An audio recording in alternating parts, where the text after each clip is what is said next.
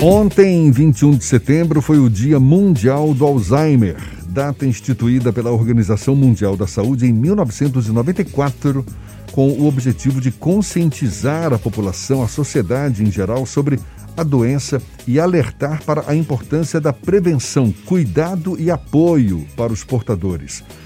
De acordo com a Associação Brasileira de Alzheimer, existe uma previsão que até 2050 vão existir 152 milhões de portadores da doença no mundo.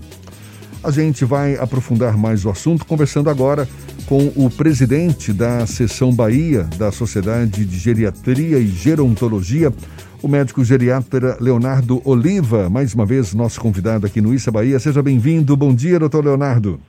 Bom dia, Jefferson. Bom dia, Fernando e todos os ouvintes da Tarde FM. Um prazer estar mais uma vez com vocês, trazendo um pouco de informação a todos. Prazer todo nosso. Muito obrigado por aceitar o nosso convite.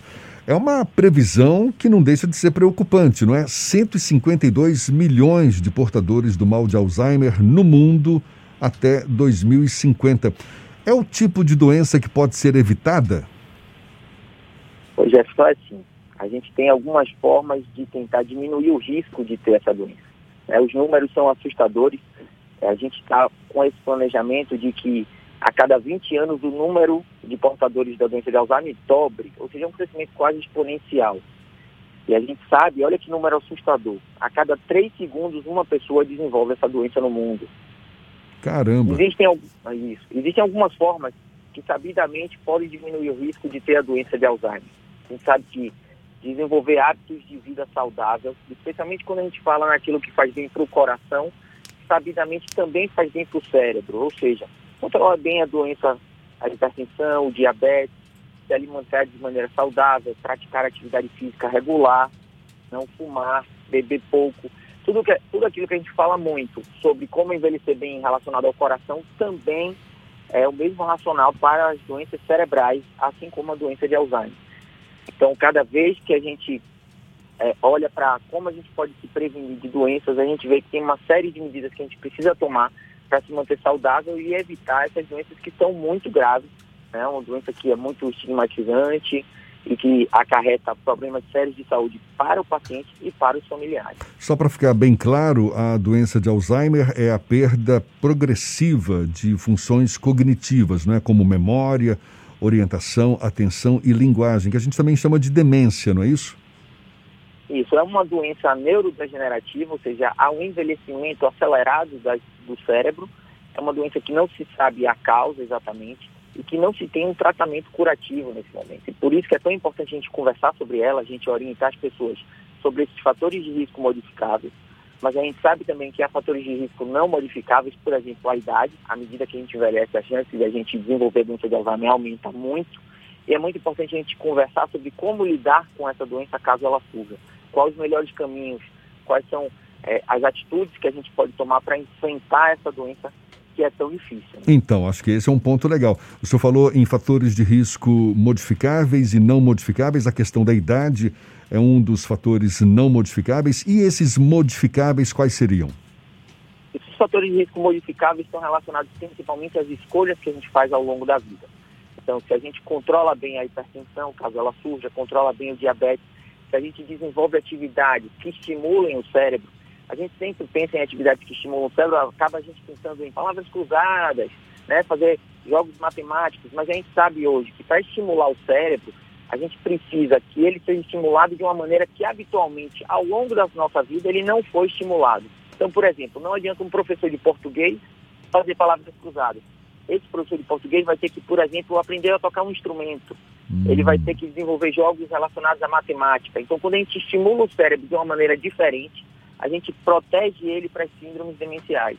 Então, isso é bastante interessante. A gente está sempre buscando aprender coisas novas, desenvolver o nosso cérebro de maneira pouco usual, diferente de como foi ao longo da nossa vida. Doutor Leonardo. Doutor Leonardo, existe algum tipo de predisposição genética que a pessoa pode identificar através de algum exame a doença de Alzheimer? Olha, a gente sabe que a questões genéticas também são consideradas fatores de risco para a doença de Alzheimer. Existe uma forma rara da doença de Alzheimer, que é a forma genética, né, hereditária. Essa é uma forma grave da doença de Alzheimer, foi já é, relatada em filmes, né? Tem um filme muito famoso que coloca essa doença de Alzheimer genética e ela pode ser identificada Carol. através desse exame genético, né? O nome do filme é Mas é Carol, é, né? É Para Sempre Alice. Né? Sim, né? Para Sempre Alice. O último filme que Para Sempre Alice reportou um pouco, retratou um pouco esse caso. Nesse caso da doença de Alzheimer, do ponto de vista genético, hereditário, a gente pode sim fazer um exame que identifica que o paciente vai desenvolver a demência em algum momento. E nesse caso é 100% do, dos indivíduos que tiverem esse gene. Mas essa é uma doença rara, não é a doença de Alzheimer que a gente está habituado.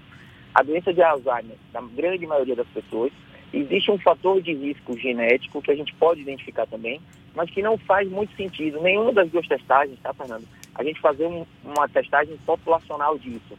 Porque, infelizmente, a gente não tem como mudar o curso das coisas, a gente não tem como mudar o que já está escrito na nossa nos nossos genes do ponto de vista de Alzheimer. Então a gente não adianta a gente saber que a gente é portador desse gene se a gente não tem uma atitude mais importante a tomar. Então isso acaba gerando um pânico e uma mudança muito ruim na vida dos indivíduos que já fizeram esse teste. Existem relatos aí na internet de indivíduos que fizeram esse teste muito jovens e a vida mudou para muito ruim. Então a gente evita, na verdade não há uma orientação de fazer essa testagem genética nos indivíduos. Quando acontece o diagnóstico, como é o processo recomendável para lidar com essa doença, tanto a pessoa que foi diagnosticada quanto do seu entorno? Essa é uma pergunta muito importante. Primeiro, o diagnóstico da doença de Alzheimer ainda é hoje um diagnóstico clínico, um diagnóstico realizado dentro do consultório com o médico, seja um neurologista, seja um geriatra, seja um bom clínico, ou até mesmo um psiquiatra. Feito o diagnóstico, eu acho que a chave do tratamento é informação. A gente precisa entender o que é a doença, como a gente deve seguir diante dessa doença e que tratamentos serão propostos. Porque existem tratamentos medicamentosos, ou seja, remédios que a gente pode dar para tentar evitar a progressão dessa doença, ou pelo menos que a progressão seja mais lenta. E existem diversos tratamentos não medicamentosos, que são aquelas terapias, são atividades que a gente desenvolve, é a forma que a gente lida com o indivíduo, e essas é, esse tratamento não farmacológico, na maioria das vezes, é muito mais importante até mesmo do que as medicações. Então é importante a gente traçar um plano de cuidado desse indivíduo e dessa família, de como a gente vai encarar um problema que é tão difícil, né? uma situação de dificuldade, mas que pode ser encarada de maneira leve e que tem um caminho a ser trilhado que com conhecimento e com apoio a gente pode seguir de maneira muito é, harmônica né, nesse tratamento. É o tipo de doença que incide já de forma arrasadora logo de, de, de início ou é algo pro, progressivo? Ou seja, essa perda da memória, a perda da direção, ela vai se dando progressivamente ou pode ocorrer de o paciente perder todas essas faculdades de uma vez? Excelente pergunta, viu, Jéssica? Porque na maioria das vezes os familiares procuram assistência médica quando a gente já está no momento da, da doença que a gente chama de fase moderada. Então, basicamente, a doença se divide em fase leve, moderada e grave. E a fase leve, que é onde a gente deveria estar diagnosticando os indivíduos, muitas vezes é confundida com o envelhecimento normal. Por muitos preconceitos que a gente ainda tem como sociedade, de achar que porque a pessoa envelheceu ela fica esquecida, porque envelheceu ela fica apática, ela se desliga um pouco é, dos outros indivíduos, porque a pessoa quando envelhece deixa de realizar algumas atividades, isso tudo é um grande preconceito. Então não é porque a gente envelhece que a gente fica esquecido. A doença começa de forma gradual, lenta e progressivamente ela vai piorando. Normalmente, quando a gente fala em doença de Alzheimer, o primeiro ponto que começa a ser prejudicado do cérebro é a memória. Então, pequenos esquecimentos, esquecer principalmente a memória recente, tá? Compromissos, dificuldade em, em lembrar recados, lista de compras, dificuldades relacionadas ao manejo com dinheiro. Esses são sinais de alerta que merecem nossa atenção, merecem uma avaliação médica para que a gente, para a gente poder identificar serão esses sinais do início de uma doença, né, a doença de Alzheimer como a principal causa de demência, mas existem outras, ou será isso, por exemplo, esquecimento relacionado ao estresse, à depressão. Então essa essa necessidade da gente ficar mais atento à pessoa idosa faz com que a gente consiga diagnosticar mais cedo essa doença que é progressiva e dá tempo da gente se preparar, da gente entender e saber como lidar com essa situação. O senhor está falando da memória, eu fico aqui imaginando um dos problemas mais comuns é exatamente o paciente se perder, não é verdade? É, é, é sai sozinho e no momento de distração acaba perdendo o senso de orientação. É recomendável que, que, que tenha alguma identificação, então, não é? é? Isso é muito importante. Um dos pontos chaves quando a gente está tratando uma pessoa que tem uma síndrome demencial é a gente lidar com as questões de segurança. Né? Então, das questões principais de segurança, você citou uma que é importante, que é o sair de casa. Muitas vezes o indivíduo tem a parte física muito bem é, é saudável ainda, então ele consegue sair de casa, ir a distâncias longas, usar o transporte público ou até mesmo dirigir, mas isso já não é feito com segurança, principalmente por questão de desorientação, né? principalmente no espaço, ele não saber para onde está indo, ele não saber como voltar para casa. Então, é importante primeiro a gente ficar atento nos nossos familiares, se ele tem essa condição. Então, quando a gente está junto, se ele consegue se orientar e saber para onde está indo, para onde está voltando, e uma vez identificado que isso não é seguro, que a gente use estratégias para que se torne o mais seguro possível, seja com alguém perto, com orientações. É, é muito importante que a gente tenha, assim, é, isso é importante para qualquer indivíduo idoso, que a gente tenha a lista de medicações, telefones de contato, o plano de saúde ou para onde levar em caso de emergência. Né? A gente tenha isso junto com o paciente, seja na bolsa ou na carteira. Mas essas questões relacionadas ao sair de casa são muito importantes nas síndromes demenciais assim como questões relacionadas ao uso da medicação, que muitas vezes o indivíduo esquece que tomou o remédio e toma de novo, simplesmente ele esquece de tomar, e aí atrapalha o tratamento das outras doenças. Questões relacionadas ao fogão, né? A gente sabe que talvez seja o mais perigoso na nossa casa, seja o fogão relacionado ao gás e ao fogo, esquecer a comida no fogo ou gás aberto. E também relacionado a questões financeiras de dinheiro. Infelizmente, a gente sofre muito também com golpes, né? Com pessoas idosas que sofrem golpes financeiros e acabam perdendo muito dinheiro. E isso, o esquecimento, né, as dificuldades de memória e as dificuldades cognitivas interferem muito, deixando o indivíduo mais fragilizado em relação a isso. Eu ouvi um relato recente de tratamentos que ainda estão em fase experimental com relação ao uso de cannabis, do canabidiol, né, para o tratamento de doenças neurológicas, a exemplo do Alzheimer. Isso tem acontecido, esse tipo de pesquisa tem avançado, Leonardo?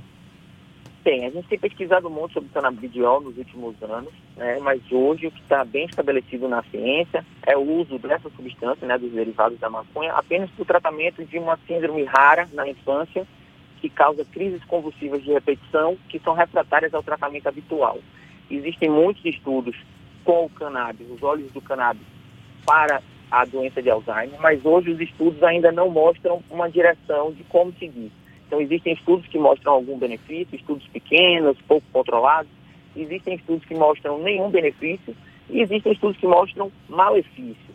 Então, quando a gente não tem bem estabelecido na ciência médica, na literatura médica, um caminho a seguir, a gente prefere aguardar. Né? Então, isso é ainda é um tratamento é, de pesquisa, que deve ser feito em centros de pesquisa, e a gente espera que a gente tenha outras opções em breve. Né? Tem se estudado muito sobre a doença de Alzheimer, é uma doença que tem crescido muito, muito no mundo todo, mas hoje o uso dessas medicações ainda não tem um respaldo científico bem estabelecido.